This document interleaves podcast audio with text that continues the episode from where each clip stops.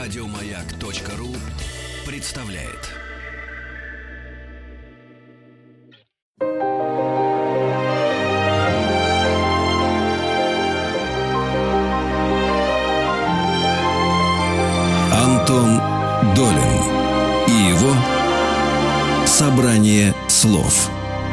Здравствуйте, у микрофона Антон Долин. Сегодня гость нашей программы прекрасный артист театра и кино Юрий Беляев. Здравствуйте. Здравствуйте, Юра.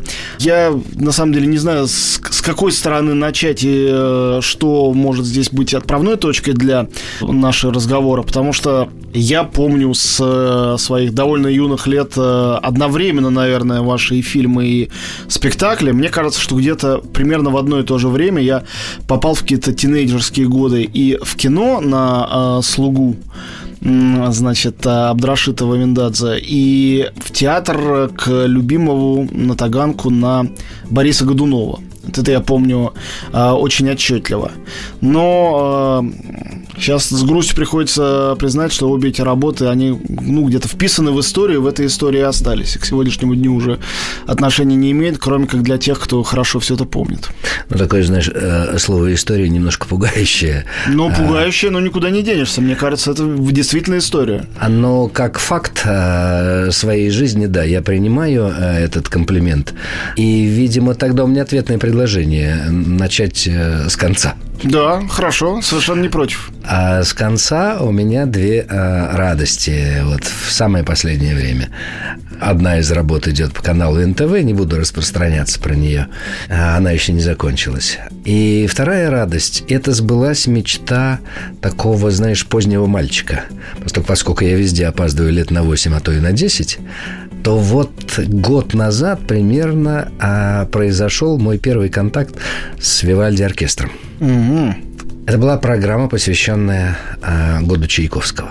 И это был первый раз, вот буквально примерно 40 лет спустя, после а, реальной возможности получить добавку в дипломе а, артист драмы и кино, и чтец, наконец это произошло первый раз, и произошло ни много ни мало в зале Чайковского.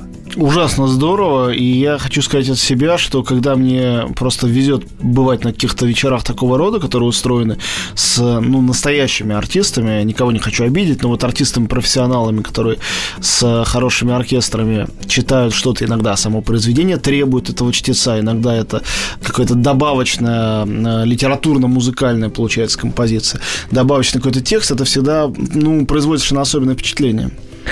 Так, если ты присмотришься ко мне, то ты увидишь на моем лице такую блуждающую улыбку. Это шлейф репетиции сегодняшней. Угу. Она была чрезвычайно хорошей. Она была очень удачной. К большому сожалению, она не была полноценной, потому что на этот раз сведено два э, оркестра. Это оркестр струнный, Вивальди оркестр, и часть духовых инструментов. И сегодня была только рабочая репетиция, а когда я подошел, уже духовики ушли, и я остался, значит, вот в своей привычной э, команде. И сегодня, значит, я появился спустя три или четыре дня, у меня не было репетиции с ними, и я увидел промежуточный результат, который меня просто привел в абсолютно счастливое состояние.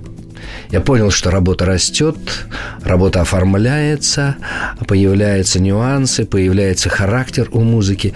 Он у Светы Безродной э, вообще есть по природе. А в этой работе э, он, наконец, стал оформляться, стал появляться характер э, как будто бы отдельного существа. Вот этот концерт как отдельное существо. Э, мы работаем в зале Чайковского. Работаем один раз. К моему большому сожалению, а вот это уже не первая моя встреча с оркестром, но это меня поражает, э, знаешь, как это бесхозяйственность культурная. А потрясающие работы не потому, что я доволен собой – а для меня, для человека без слуха, я не пою, не танцую, ни, ничего этого не делал никогда и не умею. И пять баллов мне поставили за мои старания а, ну, в училище да, по вокалу, а не за результат. Я, э, собственно говоря, и ничего и не показывал, и не сдавал этот экзамен. Но пять баллов свои я получил просто за, потому, что очень хотел, и ничего не получалось из этого. И я понимаю, что я как абсолютный дилетант, человек необразованный, невежественный в музыке, а, я счастлив своими открытиями по отношению к Петру Ильичу Чайковскому, к его музыке и к тем текстам, которые я читаю. Я не, э, не чуждаюсь, не чураюсь ничьих реакций и мнений.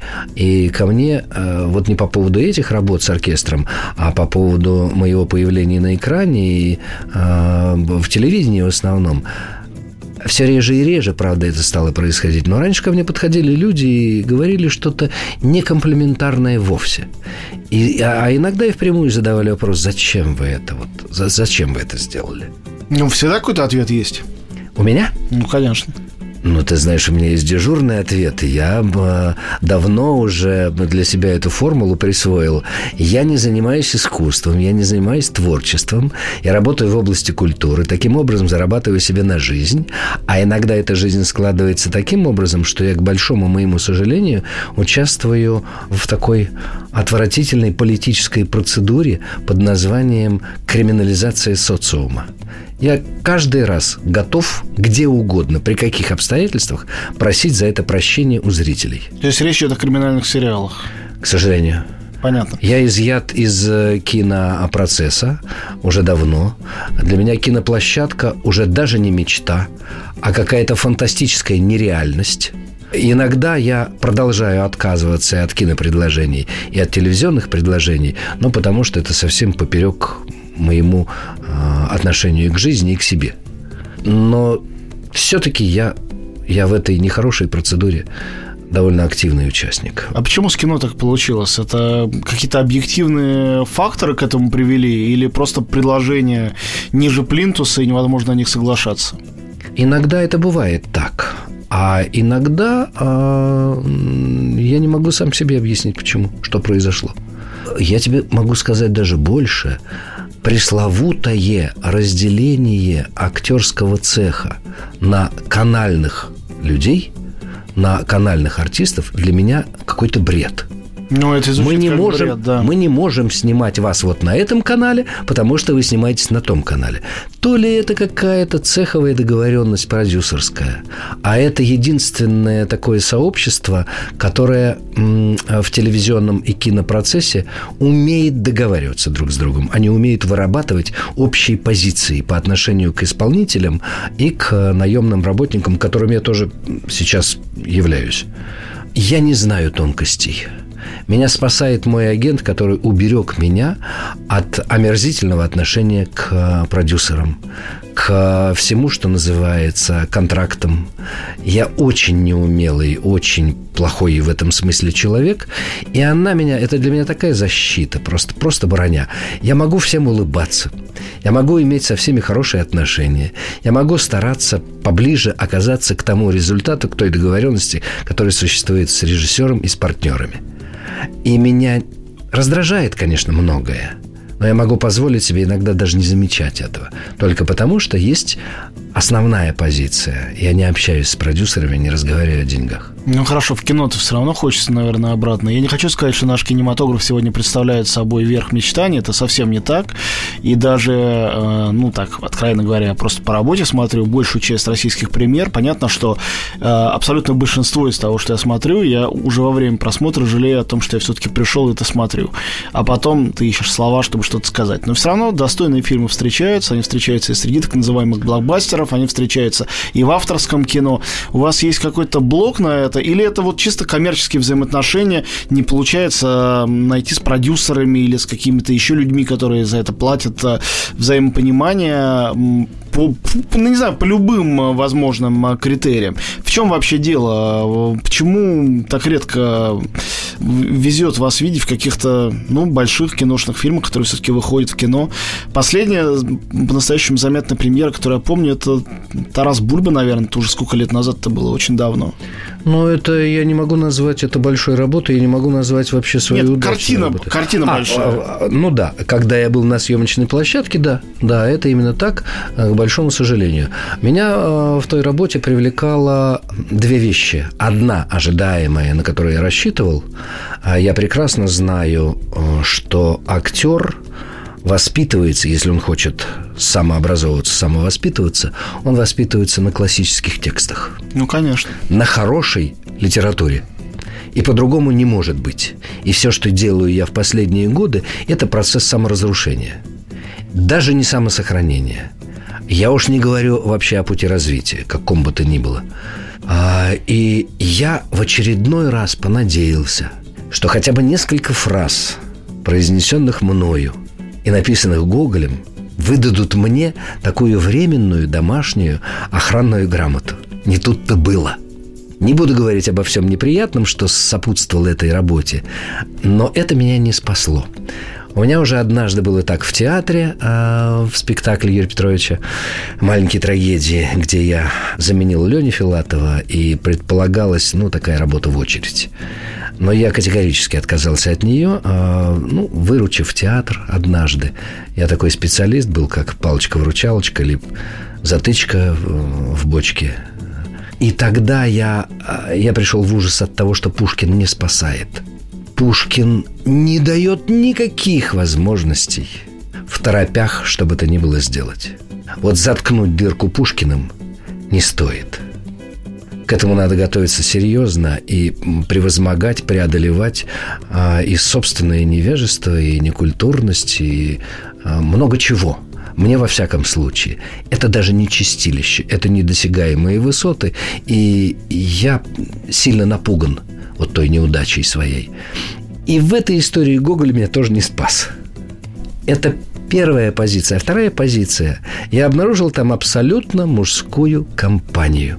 Вот в кого пальцем не ткни – все, что называется грязные натуралы, все люди самовыявленные. Почему грязные обязательно? Грязный натурал – это, э, э, как бы сказать, я имею в виду ориентацию да, вполне определенную. Угу. А я себя называю грязным натуралом, потому что я не принимаю эту часть жизни и не люблю ее, и не разбираюсь в ней, а отношусь к ней как к извращению. Э, и поэтому э, все, кто предпочитают э, женско-мужские отношения, нормальные, натуральные, да, я вот, ну, это такая, в кавычках, такая формулировка. Определение статуса э, сексуального.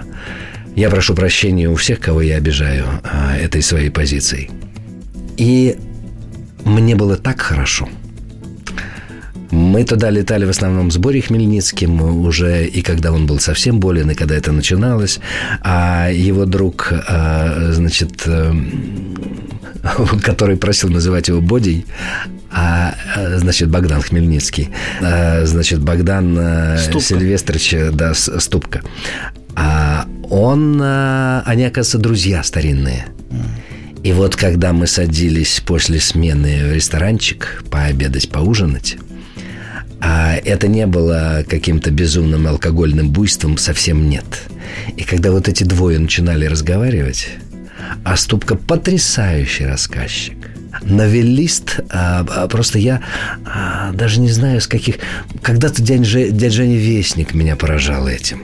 Умением короткого рассказа, красивым, красочным, не актерским абсолютно, не выпучивая глаза, не растопыривая пальцы, не брызгая слюной, не наговаривая смысл, а определяя его точной, красивой, хорошей фразой. И я наслаждался – вот в этих застольях я наслаждался. А на съемках, а, да еще надо было сидеть в седле, да я еще полгода перед этим занимался. Короче говоря, а, режим подготовки к этой работе был для меня счастливым. Коллеги по площадке – это наслаждение. А, но это было очень коротко и очень мало. Да, это была одна из последних попыток. Ничего э, про работу про эту говорить не буду, это не мое дело. Э, у меня есть свое отношение к процессу и к результату, но сейчас просто не об этом речь. У нас в гостях артист театра и кино Юрий Беляев. Мы сейчас прервемся буквально на несколько минут и вернемся обратно в студию. Антон Долин и его собрание слов.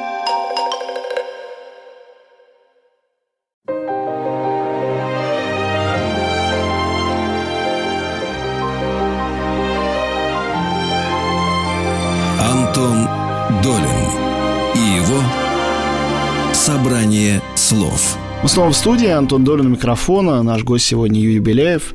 Ну вот э, немножко поговорили про Тараса Бульбу, но я хотел бы немножко подробнее а, поговорить про вашу работу с Владимиром Бортко. Это же было ваше не первое, не помню, не второе уже даже сотрудничество, и а, вы еще в довольно давние времена, когда он был совсем молодым режиссером, у него снимались. Как вам вообще кажется, сегодня с приходом огромного количества сериальных всяких форматов. Профессия режиссера продолжает оставаться, ну, как минимум в России, тем же, чем она была и раньше. А, ну, может, конкретных примеров людей, с которыми вы работали или работали, работаете сейчас. Или это становится чем-то более, скажем, служебным. Ну, как вот э, мы видим даже великолепную э, телевизионную продукцию американскую, мы видим, что режиссер там человек второстепенный, что главное там шоураннер, продюсер, сценарист часто, который ведет э, линейку. А режиссер это что-то такое вот подчиняющееся. Ведь это же естественный процесс. Естественно, и я не говорю, что он какой-то там извращенный, придуманный, но просто он происходит. Да, он происходит. Мы в очередной раз оказались последними э, в очереди, и все у нас э, с нашими размахами и э, необразованностью э, все как-то шиворот на выворот. Не только размахом, мне кажется, это очень русское. Вот, вот это автор с большой буквы А. Это относится ведь не только к Тарковскому или его наследникам, но к кому угодно. Это, это очень-очень русское. Наверное, это частично еще и следствие этого потрясающего, успешного по коэффициенту полезного действия большевистского эксперимента. Там идеологически это очень подчеркивалось. С одной стороны. С другой стороны, это уничтожалось напрочь. Просто до физического уничтожения. Но до... уничтожалось уже просто потому, что любой яркий человек раздражал тем, что он яркий. Он противоречил идеологии. Его надо было уничтожить. Для этого существовали тюрьмы, идеология, зоны, ссылки, высылки из государства, лишение э, гражданства и так далее. А также Союз писателей, Союз кинематографистов и прочие вполне профессиональные легальные организации, которые никого не расстреливали, не сажали в тюрьмы, но, но на э, механизм подавления работали системно и прекрасно. Весьма способствовали уничтожению персон. Конечно. А, и, слава богу, а, некоторым а, и историкам, и людям, и даже организациям, которые пытаются восстановить эту утраченную память, сохраняют ее. А, им большое спасибо за это. Но это мало кого удерживает от, от того, что э, может происходить сейчас уже без той идеологии. То есть идеологии все равно есть, не существует государства без идеологии. Она поменялась. Но от этого жить стало не легче, а, пожалуй, даже э, посложнее в чем-то. Мы можем разговаривать о чем угодно, но это не дает никакого результата. Это особенность современной власти, которая, как песок, поглощает любое количество влаги. То есть, ну, в виде высказываний, попыток что-то сделать, а, вести себя свободно. Это оказалось сейчас а, труднее и сложнее. Не об этом. Вот меньше всего мне хотелось бы а, разговаривать о политике, особенно после одной убийственной фразы моего учителя Давида Львовича Боровского. Он однажды сказал, что мы живем в стране политических болельщиков. И этим вынес мне приговор. Точно. Я не болельщик по своей природе. И законы толпы, которые работают э, в э, толпе болельщиков, они мне неприятны. Хотя что такое адреналин болельщика, я хорошо знаю. Я в свое время ходил э, на чемпионат по теннису еще, бегая по корту сам, и мне, конечно, это было интересно. Ну и так далее. Не об этом разговор, а разговор о том, что я бы не поддержал сейчас тему уничтожения режиссуры как такой инстанции, организующей результат. Может быть, и самоуничтожение, не только уничтожение. Это бывает по-всякому, я согласен. Но мне повезло, а, я имел дело с людьми, а, после которых я никогда не буду заниматься режиссурой. Мне по-прежнему задают вопрос, почему я не режиссер – Почему я ничего не снимаю? На самом деле, это вопрос очень такой примитивный. Я сам иногда его задаю актерам э, на интервью. Но дело в том, что э, кажется, что если человек э, глубоко, хорошо мыслит и образован, то ему прямой путь в режиссуру. Но это не так. Это совершенно все-таки особенный какой-то ген режиссерский. Он не у всех есть, и не все стремятся даже им обладать. Это принципиально разные э, занятия.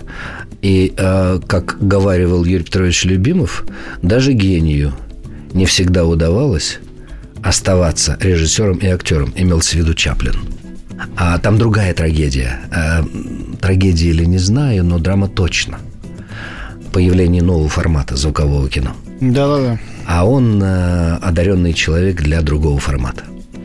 Один из создателей этого другого формата. Ну, да. это действительно длинная да. история. Да, да. Очень интересная, очень важная для понимания.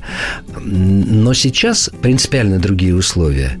И я поклонник, опять же, примитивных старых отношений. Я считаю, что режиссерский разбор может оказаться и оказывается по-прежнему, даже в моих условиях, оказывается интереснее, чем первоисточник. И я как-то размышляя а, про то, чем я занимаюсь, я по-прежнему не считаю актерство профессией. В моем случае это, во всяком случае, не так. Э, я нашел для себя такую лазейку в виде формулировки, что я участвую в создании третьей реальности. А кто первые две? Это, конечно, текст. И вторая реальность – это режиссерский разбор. Третья реальность – это то, что получается в результате сочетания моего участия с первыми двумя исходными. Мне нравится, что в вашей системе исходная реальность, как реальность вне культурная, она вообще вычеркнута, она не участвует в нумерации. Бывает, бывает и так, бывает. И а, вот это объединение а, мне, пожалуй, интересно. Что касается а, авторства и не авторства, что такое автор с большой буквы? У меня был такой не очень удачный опыт в театре «Эрмитаж».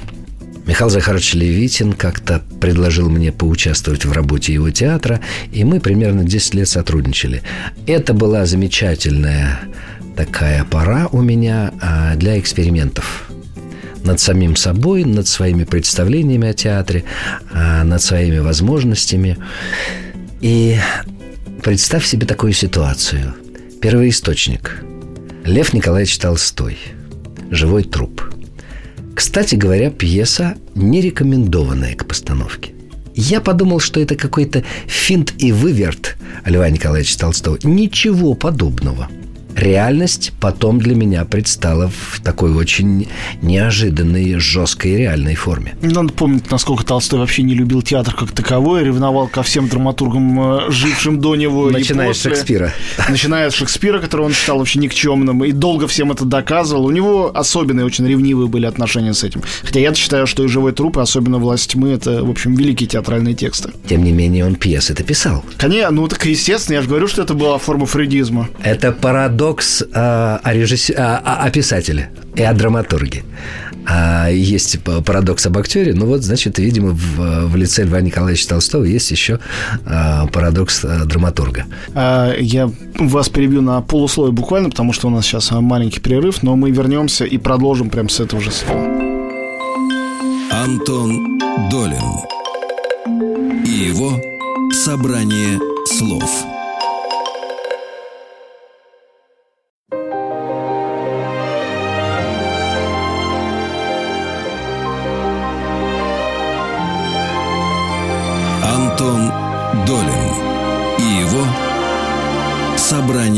слов. Мы снова в студии. Антон Долин у микрофона. Наш гость Юрий Беляев как раз начал свой рассказ э, о Толстом и танго. Какое он имеет друг к другу отношение, сейчас он нам объяснит и напомнит. Напомню, да. А, значит, автор текста Лев Николаевич Толстой. Живой труп. Живой труп.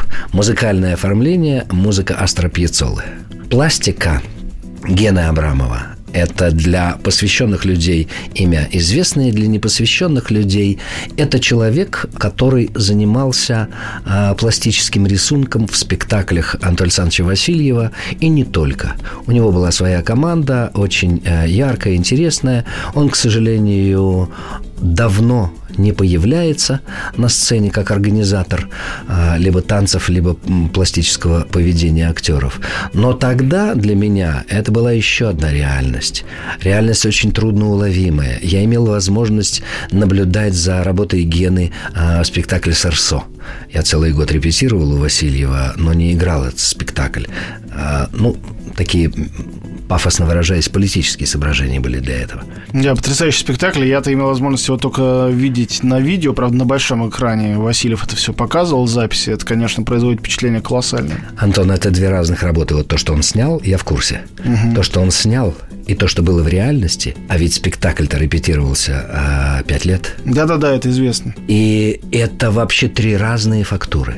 И, кстати говоря, автор, если в театре он был совсем недавно, то это был Васильев. Ну да, я даже хочу сказать, был и есть. Э, я периодически его встречаю на каких-то премьерах театральных. Я знаю, что его... Ну, правда, у него новый спектакль во Франции, говорят, да, будет да, э, да. буквально в следующем году. Но для меня он константа, конечно, и абсолютная вершина. Антон, это единственный человек в моей жизни, маэстро разбора и большущий мастер по реализации этого разбора. Драма его заключалась э, в нашем отечественном театре в том, что он отказался категорически от компромисса. По пути от разбора к результату, к реализации через актеров, происходят колоссальные потери у любого режиссера. Фактура живого человека, живого исполнителя сильно меняет разбор – а иногда и невозможность осуществить этот разбор. Но компромисс – вещь реальная. Мы э, в этой ситуации живем всегда и везде, и уж в театре-то, конечно же. И мне очень жаль, что это так. Однажды он отказался от этого компромисса, и практически театр Васильева исчез э, из Москвы. Через несколько лет э, осталась лаборатория – остались ученики. Так вот, э, если говорить о театре, то для меня это один из тех авторов с большой буквы. Как я могу отказаться от него? Как я могу отказаться от автора по имени Любимов? Как я могу отказаться от автора Абдрашитов? И так далее. Я буду перечислять несколько людей, которых я считал и считаю авторами с, э, действительно с большой буквы. Так вот, разговаривая об авторстве и об этой большой букве, для меня так счастливо складывалось несколько ситуаций, когда я комплементарно воспринимал себя как соавтор. Я выбирался из формата исполнителя и становился соавтором. Вот в том эксперименте с живым трупом я не выбрался из этого. Я не смог а стать рядом с Толстым, с Пьяцолой, с Абрамовым и с разбором Левитина. Его устраивал мой результат. Он не устраивал меня. А еще пространство Боровского, которое я воспринимал тогда как омут. А еще э, такая нежеланная для меня история. Ну что такое Федя Протасов? Не говоря обо всем остальном по форме поведения. Это какой-то не очень здоровый человек с пистолетиком у виска.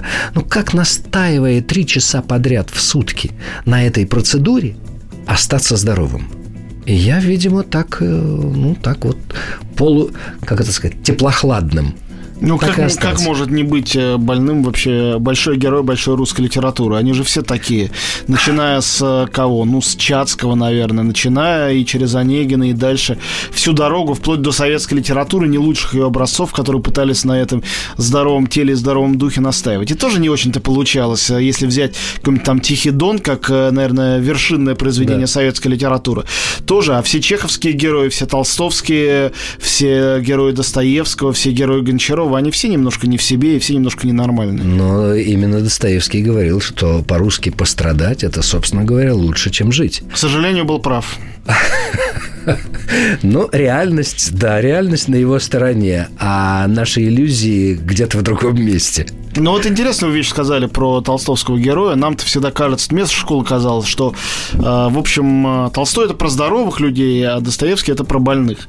Но выяснилось, что просто у Карениной или у э, Пьера Безухова или у не, князя Нехлюда у них про, просто другие болезни, другие диагнозы немножко, но тоже, конечно, никакой нормы как таковой там не ночевало и не может быть, если она вообще существует. Но это очень относительно все, для кого в чем э, заключается норма. Именно. Нам, э, нам эти послания переводить бы на собственное содержание. Конечно.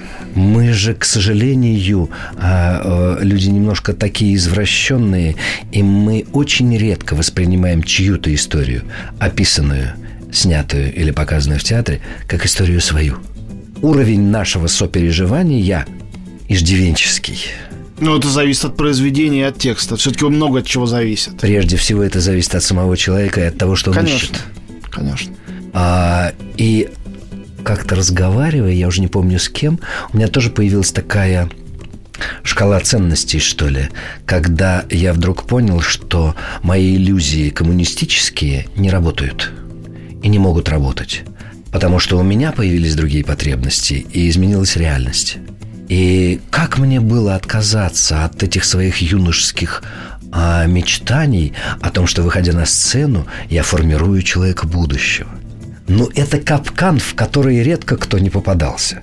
И в нем я оказался абсолютно и полностью на несколько десятков лет. А потом, когда нужно было пережить вот это непростое времечко под названием «Перестройка», «Новейшие времена», «90-е», «200-е» и так далее. И, и продолжается это все. А я вдруг э, понял, что э, все очень просто. Выходя на сцену или появляясь на экране, мне от зрителя – Хотелось бы только одного, чтобы он чуть-чуть взволновался. Чуть-чуть не так, как в жизни. Совсем немножко. На полминуты. Антон Долин и его собрание слов. Вот э, говорили о об Анатолии Васильеве и его нежелание идти на компромисс, безусловно, похвальным э, с э, какой-то такой умозрительной точки зрения вечности и вообще искусства и, и стремления к абсолюту. Но, конечно, печально с точки зрения того, что театр был в Москве и выпускал достаточно регулярно какие-то премьеры, и вот сейчас он есть, премьеры выпускает, но нет уже мастера в нем. Но вы ведь тоже обнаруживаете, Александр в том, что говорите эту бескомпромиссность и желание какого-то абсолюта, которое из уст актера звучит еще удивительнее и страннее, чем из уст режиссера. Режиссер-то, по меньшей мере, у него есть возможность сформулировать и сформировать свой целый мир и туда пригласить зрителя. А у актера нету таких прав, у него нет инструментов формирования пространства, он может только в нем поучаствовать. Ну, это часть такой охранной грамоты, если хочешь так э, пафосно выражаясь. Невозможна бескомпромиссность в исполнительстве. И однажды, а, наблюдая за тем, а, чего добивается Юрий Петрович Любимов от актеров, я ведь очень много просидел в зале. Я, может быть, просидел в зале в театре на Таганке ровно столько же, сколько был на сцене. В качестве присутствующего, не участника. И я вдруг увидел такое техническое приспособление. Простенькое по формулировке, по пониманию, и трудненькое по исполнению – но если тебе режиссер предлагает свою краску, забери ее, присвой. Сделай это своим маленьким инструментиком. Обогати себя тем, что тебе предлагает режиссер. Это что? Это свобода? Это а, содержание самого себя в качестве качественного инструмента – как это определить вообще? Это свобода в предложенных обстоятельствах. Свобода внутри компромисса глобального, каковым всегда является и театр, и кино, потому что это, прежде всего, компромисс, договор между художниками, которые что-то делают, и несведущими людьми, которые купили билеты, хотят за это получить какую-то форму удовольствия. Но в любом случае э, зрители тут ни при чем. А и в любом случае спектакль или кино – это модель жизни, предлагаемая небольшим коллективом людей. Но кому-то предлагаемое. Это все-таки тоже важный фактор. Зритель как отражатель здесь работает. Это все не может существовать в вакууме. Даже Васильевские спектакли, которые называются, и он их называет лабораторными работами, рождаются по-настоящему, когда люди приходят в зал, и начинается это химическое взаимодействие аудитории и сцены. Но это э, свойство этого занятия, а э, неприложенное такое свойство, театр живет только один раз – он умирает в ту же секунду, как, только секунда закончилась. Следующий спектакль никогда не будет похож, даже если его будут исполнять актеры, а, которые по своей манере исполнительства а, больше похожи на видеомагнитофоны, чем на живых людей – но я видел людей, которые то, и другое сочетают в себе и, и, и. А потрясающую импровизацию и вот эту вот видеозапись а, без интонирования, без всего. Вот просто вот, вот буквально включенный диск. И все. А именно на Таганке вот были такие актеры, которые потрясающе это соединяли в себе.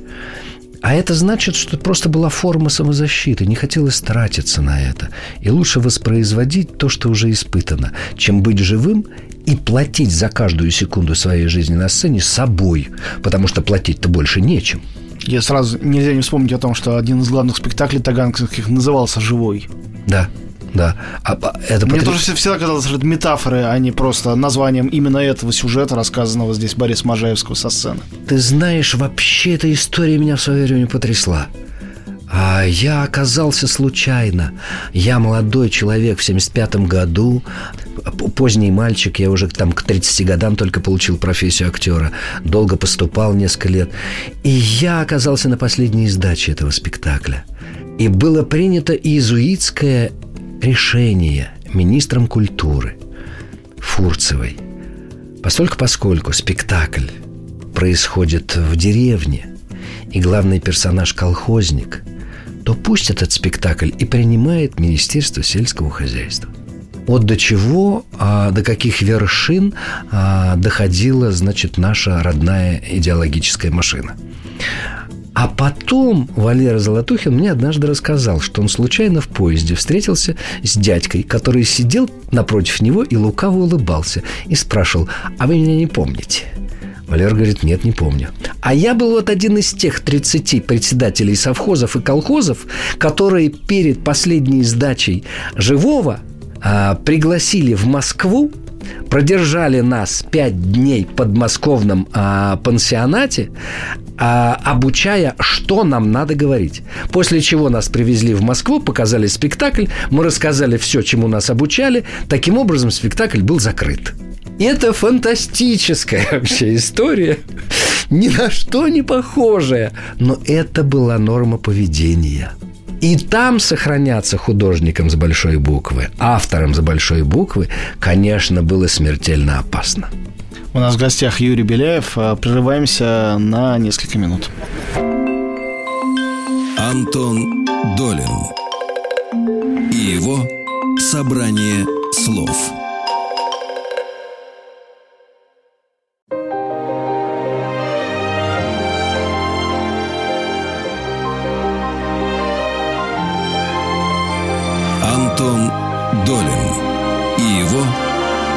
Собрание слов. Юрий Беляев, артист театра и кино, у нас в гостях.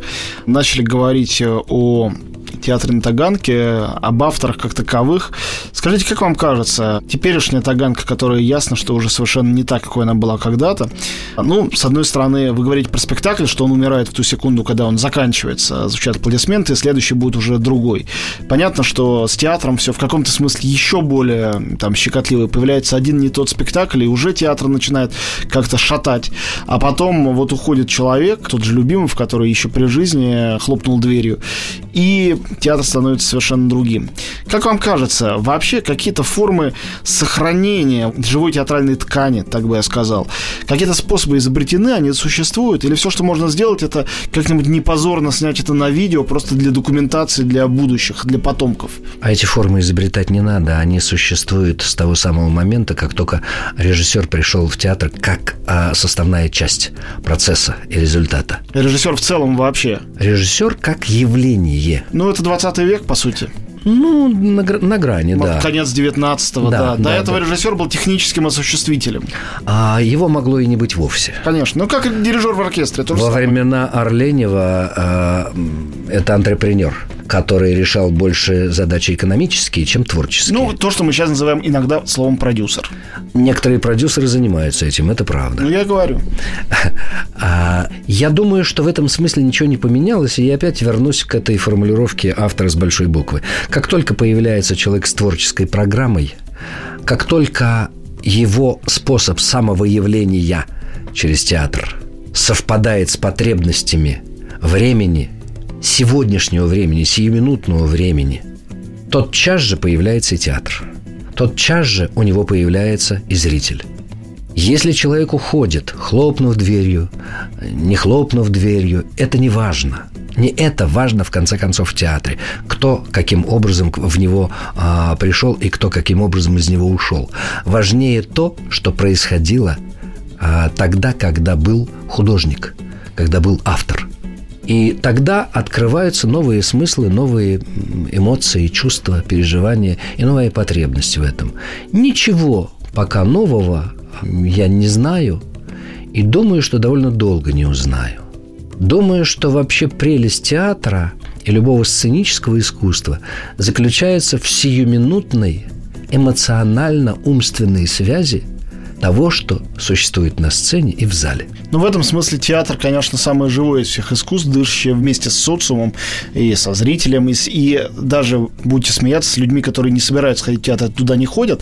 Э, я понимаю, как э, невероятно возмущены мои коллеги. Я понимаю их возмущение, когда кто-нибудь начинает э, осуждать спектакли там Кости Богомолова или Кирилла Серебренникова просто по описаниям или по фотографиям, увидев их в интернете.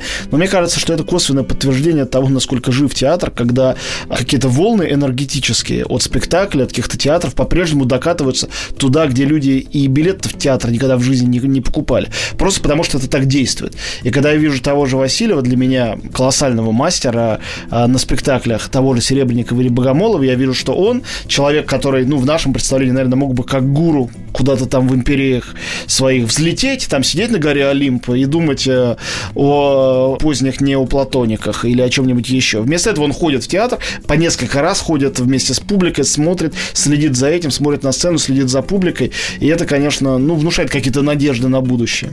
Но ты знаешь, э, однажды Саша Вилькин, э, еще работая в театре на Таганке, еще не имея своего театра, я зашел к нему в гримерную перед спектаклем, и мы о чем-то разговаривали.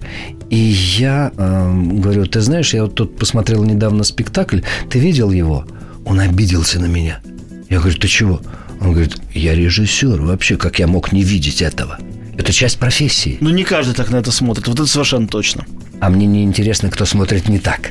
Это, а... это правильно, да, я поддерживаю. И знать для режиссера не менее важно, чем уметь. А сочетание того и другого может дать хороший результат. Юр, послушайте, ну вот вы звучите как человек, для которого, который артист, для которого режиссер и режиссура это вообще все.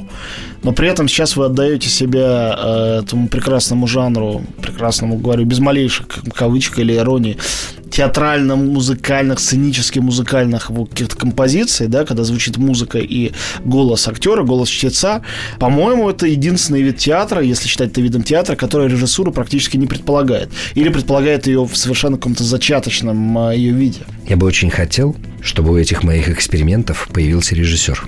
Он есть в виде музыки Петра Ильича Чайковского или, э, допустим, вот не так давно был такой же концерт по музыке Чаплина. Есть еще тексты, написанные Чаплиным, и Чайковским. Есть тексты других людей, которые были современниками, родственниками и находились э, в разных видах связи с тем, о ком я говорю. Я не доверяю себе как режиссеру. Я не режиссер, я не умею, я не знаю. И я нуждаюсь в режиссуре. Потому что другого отражателя, такого качественного, я не могу себе придумать. Я себе не доверяю настолько, чтобы отказаться от режиссера вообще. Для меня это, ну, все-таки реальность. Все-таки реальность равная тексту, а иногда и превосходящая его. Потому что бывает так, что литература не особенно высокая, а результат хороший. Да еще и не стыдно за него. Да, направо и налево бывает. Мы помним, как часто тот же самый Кубрик превращал в совершенно шедевральные фильмы довольно-таки посредственную литературу. Я не говорю сейчас о его Лолите. Некоторые другие, или там из одном апельсине, некоторые вещи, да. И даже Барри Линдон вовсе не лучший роман Текерея, из которого сделан великий фильм. Да, да, это так. Я не вижу здесь для себя никакого противоречия. Когда-нибудь, наверное, я думал совсем по-другому, и даже я уверен в этом – что тогда, когда я мечтал поступить в театральное училище имени Щукина, я думал именно так. Я демиург. Прости меня, Господи, за этот термин. Сейчас у меня принципиально другое отношение. В лучшем случае я могу быть инструментом. Да, а, мое качество звучания во многом зависит от меня. Но я в последние лет 20 относился и отношусь к театру как к тренажерному залу в котором я могу частично поддерживать форму. Но эту форму можно поддерживать только имея предложения, адекватные моему представлению. А таких очень мало или совсем нет. И тогда это превращается в обычное ремесло, в обычный вид заработка. Ну, так, чтобы не очень было стыдно. Я выхожу неделю назад, вот начался этот сериал э, по телевизору, я выхожу из подъезда, и тетушки которые обычно сидят на скамеечке возле дома, они говорят, смотрим, смотрим, каждый день смотрим. Я здороваюсь с ними, я говорю, спасибо. Одна из них не выдерживает и говорит, ну вы же такой интеллигентный человек. Ну как же вы можете это играть? Ну ничего, ничего, я, конечно, понимаю, что надо зарабатывать. Ну вот такая модель, понимаешь? Вот она, к сожалению, превалирует. Ну, к большому сожалению. Спасибо огромное. Гостем нашего эфира был сегодня артист Юрий Беляев. Спасибо. Антон Долин и его собрание слов. Еще больше подкастов на радиомаяк.ру.